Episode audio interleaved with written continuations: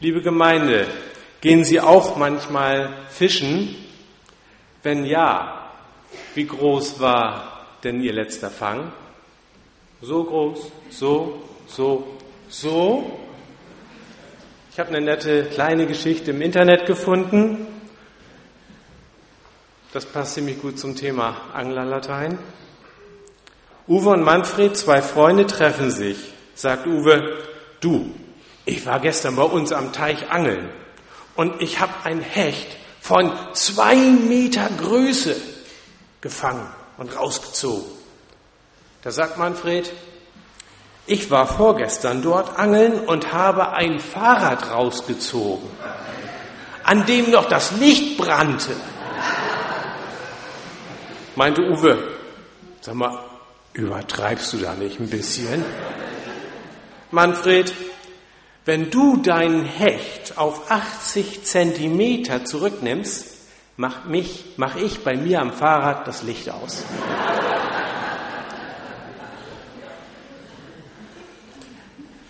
In der Bibel gibt es auch einen Fangbericht der ganz besonderen Art. Ich lese aus dem fünften Kapitel des Lukas-Evangeliums die ersten elf Verse. Es begab sich aber, als sich die Menge zu ihm drängte, um das Wort Gottes zu hören, da stand er am See Genezareth und sah zwei Boote am Ufer liegen. Die Fischer aber waren ausgestiegen und wuschen ihre Netze. Da stieg er in eines der Boote, das Simon gehörte, und bat ihn, ein wenig vom Land wegzufahren. Und er setzte sich und leerte die Menge vom Boot aus. Und als er aufgehört hatte zu reden, sprach er zu Simon, fahre hinaus, wo es tief ist, und werft eure Netze zum Fangen aus. Und Simon antwortete und sprach, Meister, wir haben die, wir haben die ganze Nacht gearbeitet und nichts gefangen. Aber auf dein Wort will ich die Netze auswerfen. Und als sie das taten, fingen sie eine große Menge Fische und ihre Netze begannen zu reißen. Und sie winkten ihren Gefährten, die im anderen Boot waren, sie sollten kommen und mit ihnen ziehen. Und sie kamen und füllten beide Boote voll. Und zwar so voll, dass sie fast sanken. Als Simon Petrus das sah, fiel er Jesus zu Füßen und sprach, Herr, geh weg von mir. Ich bin ein sündiger Mensch. Denn ein Schrecken hatte ihn erfasst und alle, die bei ihm waren, über diesen Fang, den sie miteinander getan hatten. Ebenso auch Jakobus und Johannes, die Söhne des Zebedeus, Simons Gefährten. Und Jesus sprach zu Simon, fürchte dich nicht, von nun an wirst du Menschen fangen. Und sie brachten die Boote ans Land und verließen alles und folgten ihm nach.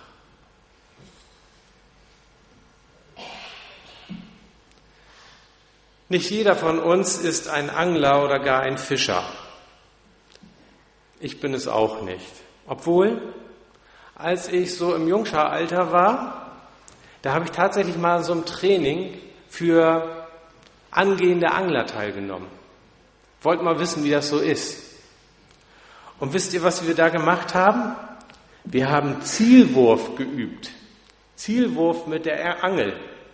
Das das Ding, wo der Haken ist, mit der Bo äh, mit dem, wie heißt das Ding noch? Mit der Pose. Ja, dass das auch da landet, wo, es landen soll. Und wir hatten damals eine riesige Matte, darauf war ein richtiges äh, Ziel, äh, die, eine Zielscheibe drauf gemalt, in verschiedenen Farben. Und dann konnte man immer anprobieren und hoffentlich kommt man in die Mitte und es hat einige Zeit gedauert, bis ich das hingekriegt habe. Nun, das war nicht der Grund, ich bin kein Angler geworden. Mir, ähm, mir war es dann doch nicht so reizvoll, da am Fluss zu sitzen und zu warten, zu warten, dass da mal was anbeißt und zwischendurch und ja, was macht man gegen die Mücken? Na, natürlich Zigaretten rauchen, ne? Und dann immer dieses Stillsitzen. Nee, das schien mir dann doch nicht so reizvoll zu sein. Ich habe es dann gelassen. Fischen und Angeln, das ist ein Handwerk, das man erlernen muss. Der Fang ist nicht garantiert und er hängt von echt viel Geduld und von Revierkenntnis ab. Es gibt Stellen, da kann man unter manchen Bedingungen ganz gut fangen. Und dann gibt es Stellen, da lohnt es sich überhaupt nicht. Jesus sagt am Ende zu Petrus, von nun an sollst du Menschen fangen. Ja, da wird er sich aber gefreut haben. Was? Eben noch den Fang seines Lebens gemacht, dass man fast untergegangen wäre. So viel Fische gefangen. Und jetzt mal eben kurz auf eine neue Sorte umstellen. Menschen statt Fische. Nichts einfacher als das, oder? Aber wer ein guter Fischefischer ist, ist der denn auch gleich ein guter Menschenfischer? Nun, Menschenfischer gibt es ja eigentlich gar nicht. Fischer sein, das ist ein ehrliches Handwerk. Aber Menschenfischer, also wenn wir diesen Begriff alleine schon hören, für mich hört er sich so ein bisschen anrüchig an.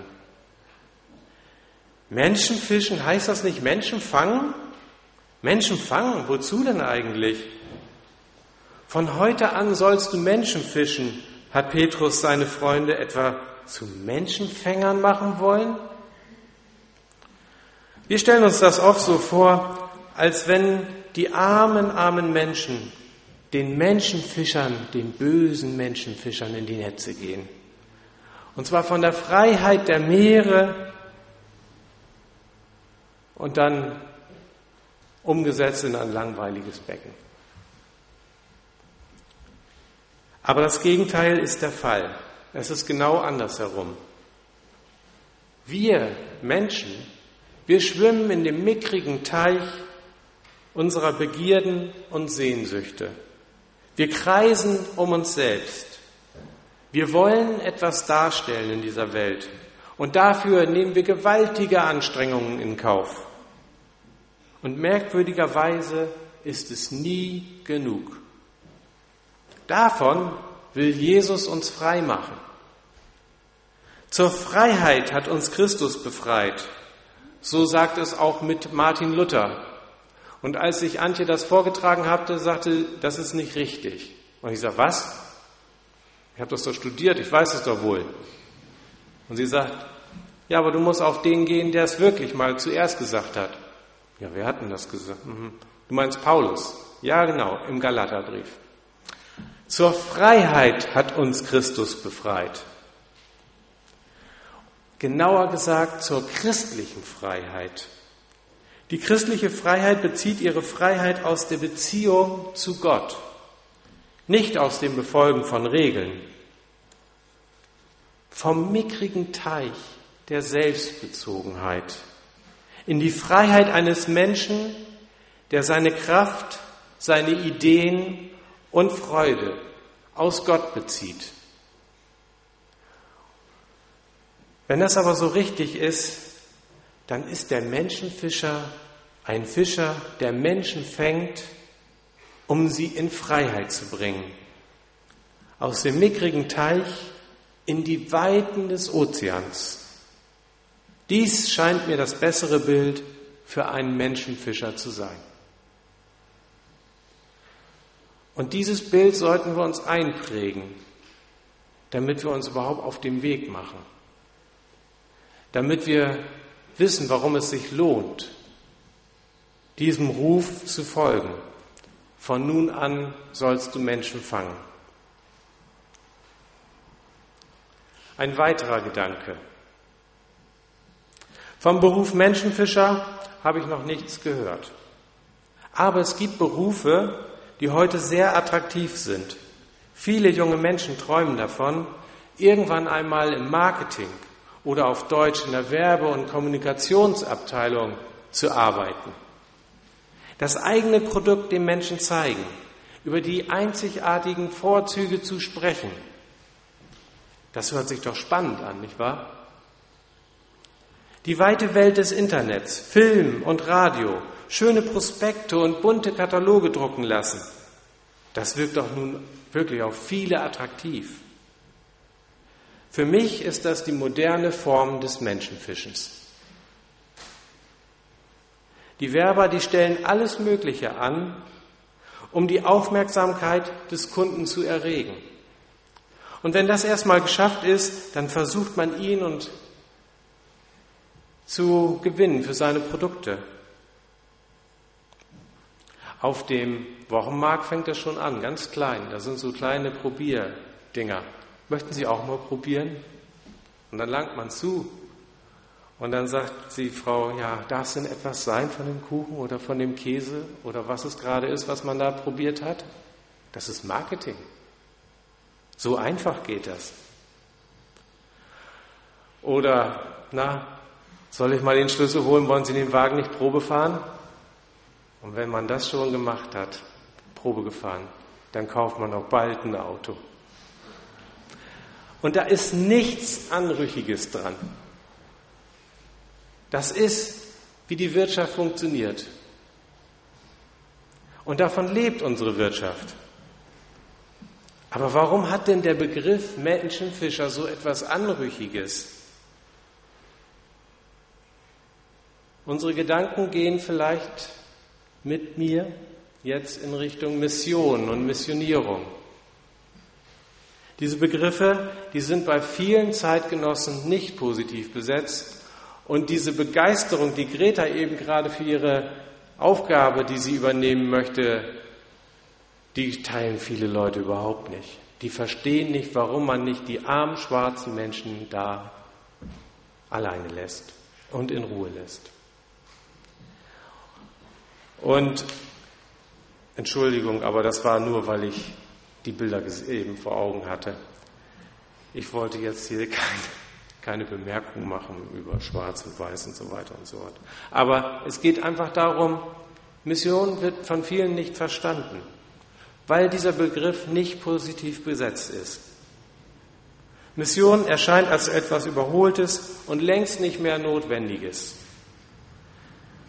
Und das mögen wir vielleicht hier schade finden, aber so sieht es nun mal aus. Und der Grund dafür sind die Fehler der Vergangenheit. Die holen uns nämlich ein, wenn wir von Mission sprechen. Denn in vielen Fällen wurde den Menschen, die damals missioniert worden sind, nur ein christliches Gewand übergestülpt. Viele wurden sogar mehr oder weniger gezwungen, den christlichen Glauben anzunehmen und nur einfach nur neue Regeln zu befolgen und anderen Herren zu dienen.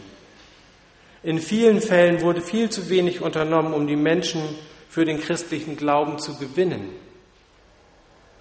Und viele Missionierte haben die christliche Botschaft gar nicht verstanden.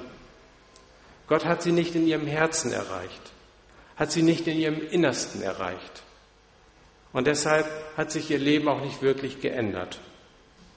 Und vieles, was man früher für andere Geister und äh, Götter getan hat, das tat man jetzt einfach unter einem christlichen Kreuz. Tja, und so mag man resignierend denken, wenn da doch nicht immer nur diese Fehler der Vergangenheit wären. Und wenn da doch nicht der ganze Wust von Missverständnissen und Fehleinschätzungen wären, was Glaube ist und was der christliche Glaube kann. Aber was helfen solche Gedanken weiter? Ich antworte darauf ganz kurz und knapp. Dann mach du es anders. Dann mach du es anders. Stelle du die christliche Wahrheit heraus, so wie du sie verstanden hast. Erkläre den Menschen ihre Irrtümer und hilf ihnen zu verstehen, wie lebensverändernd und lebensbejahend der christliche Glaube ist. Ja, wie das denn? Ich habe das doch nicht gelernt. Das soll mal schön die machen, die das studiert haben. Höre ich jetzt diejenigen innerlich antworten, die sich schnell aus der Affäre ziehen wollen. Nur schaut euch Petrus an. Der wusste auch nicht, wie das geht. Und trotzdem hat er sich dem Ruf Jesu gestellt und hat sich auf diesen Ruf eingelassen. Er folgte ihm nach und wurde zum Menschenfischer. Ja, wer würde sich schon gerne als Menschenfischer bezeichnen? Und wenn man Probleme hat mit dem Begriff Missionar, es gibt noch andere Begriffe. Weil die wenigsten von uns hätten Probleme mit der Bezeichnung Mitarbeiter im Marketing oder Mitarbeiter in der äh, Kommunikationsabteilung. Das wird sich sogar ganz gut anhören, aber es wird auch ganz gut passen. Denn das passt zu diesem Begriff Menschenfischer und was damit gemeint ist. Es klingt nicht nur toll, sondern es entspricht dem, was mit von heute an sollst du Menschen fischen gemeint ist. Du sollst Menschen ansprechen. Du sollst ihre Aufmerksamkeit gewinnen und eine Beziehung zu ihnen aufbauen. Nicht um deinetwillen, sondern um ihretwillen, damit sie aufmerksam werden für die freimachende und lebensspendende Kraft des christlichen Glaubens. Probier's doch mal mit Beten. Probier's doch mal mit Gottvertrauen. Probier's doch mal mit der Kraft der Vergebung und des Loslassen. Such die Antworten doch nicht nur bei den Ärzten und bei den Psychologen, bei den Ratgebern und Religionen, sondern bei dem lebendigen Gott. Und konfrontiere Jesus mit deinen Fragen. Wenn der wirklich lebt, dann wird er dir antworten. Warum kommen uns solche einfachen Sätze so schwer über die Lippen bei Menschen, wo wir wissen, die müssen erreicht werden mit dieser Botschaft? Die haben sie noch nicht gehört und noch nicht verstanden. Ich mache diese Erfahrung bei mir selbst tagtäglich. Hinterher denke ich manchmal, wenn ich Menschen begegne bin, hätte man was gesagt. Aber warum fällt es mir nicht in dem Moment ein? Es ist nämlich gar nicht so einfach. Aber Marketing ist im echten Leben auch keine einfache Sache. Und es ist einfach so, viel Werbung verfehlt ihr Ziel. Viel, wie viel Kommunikation kommt gar nicht beim Empfänger an? Wenn wir hier alle auf einmal anfangen würden, auf alle Werbe-E-Mails und Werbeprospekte und Kataloge und was nicht alles da tagtäglich auf uns kommt, wenn wir da anfangen würden, das alles zu kaufen, dann wären wir hier jetzt heute alle pleite. Es ist unheimlich viel, was an uns herangetragen wird. Und wir entscheiden uns einfach, es nicht zu tun, jetzt nicht darauf zu antworten. Und wir sagen einfach, wir nehmen uns die Freiheit, jetzt nicht. Aber das weiß auch jeder, der in einer Marketingabteilung oder in einer Kommunikationsabteilung arbeitet. Und dennoch tut er oder sie alles, diejenigen zu erreichen, die auf der Suche nach irgendetwas Bestimmten sind. Darum geht es. Finde heraus, was die Menschen suchen und sprich sie in ihrer Sprache an. Und je komplexer das Produkt, je komplizierter das Produkt, desto einfacher muss erst einmal die Botschaft sein. Das ist gar nicht so einfach. Ich habe manchmal den Eindruck, dass wir Christen oft den Fehler machen, dass wenn wir das Gefühl haben, jemand hört uns zu, dass wir ihn dann anfangen voll zu texten, wie Werbetexter, weil wir ihnen alles erzählen wollen gleich das ganze Evangelium. Und dann reden wir von vielen, was wir gelernt haben, aber wir sollten sprechen von dem, was wir erfahren haben. Wenn nämlich ein Autoverkäufer bei mir gleich mit den Zylindern und der Antriebstechnik im Motor anfangen würde, dem würde ich garantiert kein Auto abkaufen. Da mag er noch so sehr die Wahrheit erzählen. Mein Interesse würde er damit nicht wecken. Ich möchte euch Mut machen. Ich möchte euch Mut machen, im Vertrauen auf Gott auf Menschen zuzugehen. Mut machen, einfach auch mal eure Überzeugung fallen zu lassen. Ich möchte euch Mut machen, loszugehen, um Menschen zu erreichen. Für Gott. Für ein Leben in der Gegenwart Gottes. Für ein Leben mit Jesus. Ein Angler wirft seine Angel immer und immer wieder aus. Ein Fischer wirft sein Netz immer und immer wieder aus. Die lassen sich nicht entmutigen, wenn längere Zeit nichts anbeißt oder im Netz ist. Geduldig machen sie immer wieder neue Versuche. Und selbst wenn alle Erfahrung dagegen spricht, so wie bei Petrus in dieser Geschichte, da ist immer noch eine Chance. Und weil man an diese Chance glaubt, macht man dann das, was Gott von einem verlangt. Und Angler und Fischer, die machen sich Gedanken darüber, wie man was am besten fangen kann und wo. Und das können wir auch. Das können wir auch uns Gedanken machen, planen und danach handeln. Und eines dürfen wir dabei nicht vergessen. Es ist ein Wunder, wenn auf einmal die Netze voll sind. Es ist ein Wunder, wenn ein Fisch an der Angel anbeißt. Es ist ein Geschenk Gottes, wenn auf einmal jemand Vertrauen fasst und von da an sein Leben mit Gott führen will. Das zum Bersten volle, Gesetz, äh, das zum Bersten volle Netz, dieses Bild, das macht mich hoffnungsfroh und demütig zugleich. Ich würde mir wünschen, ich würde besser auf die Stimme Jesu hören, der mir sagt, wo es sich lohnt zu fischen als Menschenfischer. Und ich würde mich freuen, wenn ihr diesen Text in Lukas 5 zu Hause noch einmal durchlest und ihn im Gebet mit Gott durchsprecht.